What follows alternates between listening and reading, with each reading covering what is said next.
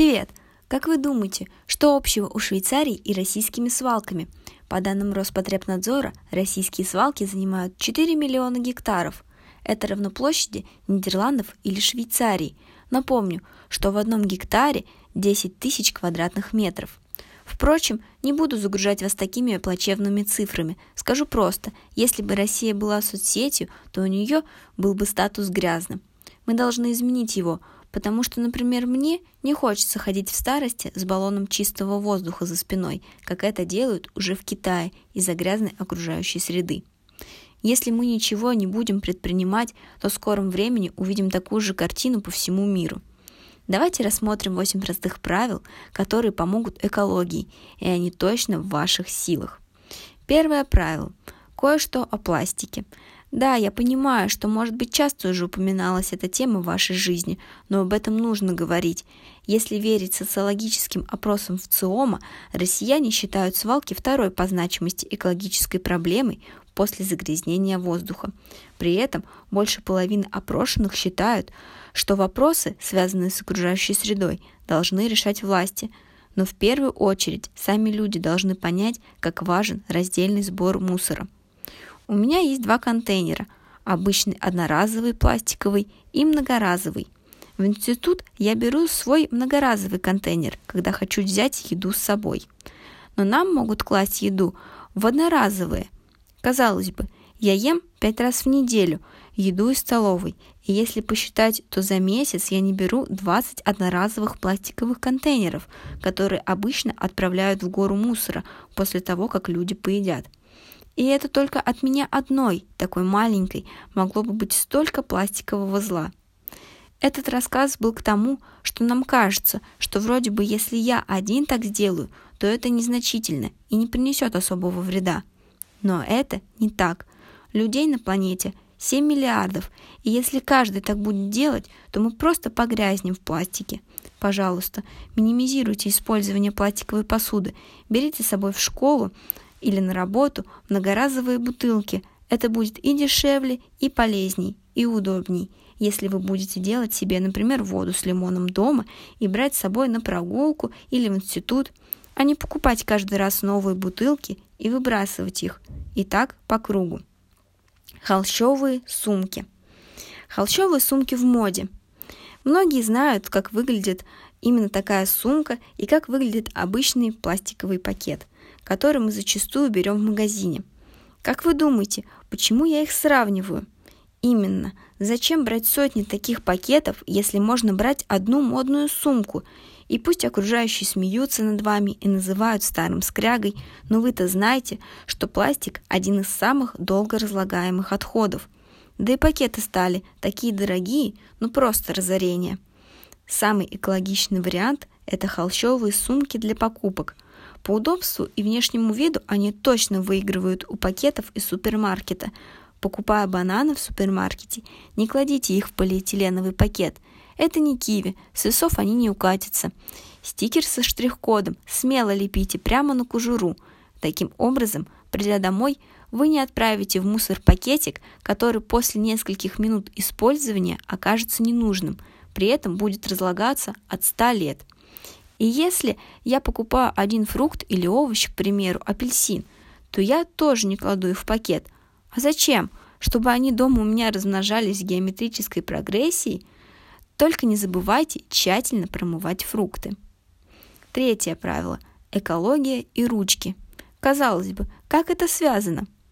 Мы часто покупаем ручки, и когда у нас кончается паста, мы ее не заменяем, а покупаем опять новую ручку – так они копятся и копятся. У меня дома раньше был огромный контейнер с такими ненужностями. А если взять все силы в кулак и пойти с этим накопленным контейнером в канцелярский магазин, где вам подберут пасты каждой ручки, вы не только сэкономите приличную сумму денег, но и минимизируете потребление пластика. Четвертый пункт. Вторая жизнь бумаги. Для получения одного листа А4 нужно около 70 граммов дерева. Это звучит не так уж пугающе, но если стандартной пачке бумаги 500 листов, а это уже 35 килограммов дерева, Представьте, сколько бы мы сэкономили деревьев, если бы печатали с двух сторон, использовали бы в качестве черновиков уже ненужную бумагу, а потом собирали бы все это и сдавали в макулатуру, да еще и получали бы за это плюсик в карму. Было бы просто замечательно. И это в ваших силах – следовать этим правилам и собирать макулатуру. Осталось только узнать, куда ее можно относить. У нас в МК РГО занимаются этим. По адресу город Владимир, улица Большая Нижегородская, 32, вы можете приходить и сдавать одежду, макулатуру и батарейки.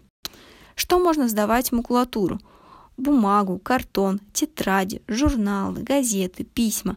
Мы постараемся принять всю макулатуру, что вы принесете, но, пожалуйста, сдавайте чистую, не обгоревшую и не запачканную бумагу, без скрепок и зажимов, чтобы переработчикам не пришлось делать лишнюю работу при обработке. Пункт номер пять. H2O. Выключайте воду во время чистки зубов, бритья или мытья посуды. То есть почти всегда, когда вода не нужна. За минуту, пока вы выдавливаете пасту из почти закончившегося тюбика, из крана вытекает от 10 до 20 литров воды. Поэтому попробуйте, например, наливать воду для чистки зубов в стакан – Хотя самый большой в мире резервуар пресной воды, озеро Байкал, находится в России, это не значит, что мы можем тратить воду направо и налево. Наоборот, нам нужно заботиться о его сохранении, и начать делать это можно в любом возрасте. Правило номер шесть. Одежда. Пункт приема одежды – это полноценная система вторичного использования ненужных вещей.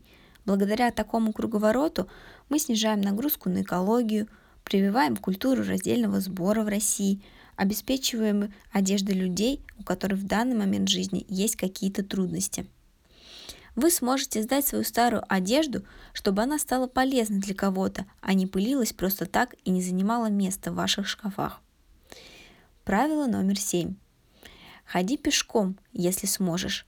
Это полезно для здоровья, и не нужно заправляться никаким топливом, которое пагубно влияет на окружающую среду – Разве что тебе нужно хорошо покушать после физических нагрузок. Вопрос еще в том, а если не можешь, если нужно идти куда-то далеко, передвигайся на велосипеде или общественном транспорте. Если купить проездной, то это не только сэкономит деньги, в том случае, если вы часто куда-то едете, но и у вас не будет в карманах кучу бумажных билетов, которые вы потом просто выбрасываете. Пункт номер восемь. Энергия. Всем привычные батарейки есть в мелких бытовых приборах, игрушках, новогодних гирляндах. Когда батарейки садятся, люди часто просто выкидывают их в обычное мусорное ведро. Так делать нельзя. Разлагаясь, эти отходы отравляют все вокруг. Если батарейка попадет в лес, ядовитые вещества, которые в ней содержатся, убьют животных. Использованные батарейки можно сдавать в специальные приемники, к примеру, к нам в пункт раздельного сбора отходов в РГО – но еще обычные батарейки можно заменить на аккумуляторные. Это поможет не только защитить природу, но и сэкономить, ведь их можно просто перезарядить, а не покупать каждый раз новые. Также не стоит забывать о существовании энергосберегающих лампочек. Энергосберегающие лампы экономят около 75% электроэнергии, служат значительно дольше ламп накаливания и берегут наши деньги значительно меньше нагреваются, то есть пожары безопасны. Но помните, что если мы будем выключать свет, когда выходим из комнаты или здания, то это существенно отразится на счетчике света. Вот 8 основных правил, которые сделают вашу жизнь более экологичнее, а мир чище. Чтобы не было мусора на земле, нужно сначала выбросить мусор из головы. Благодарю за внимание.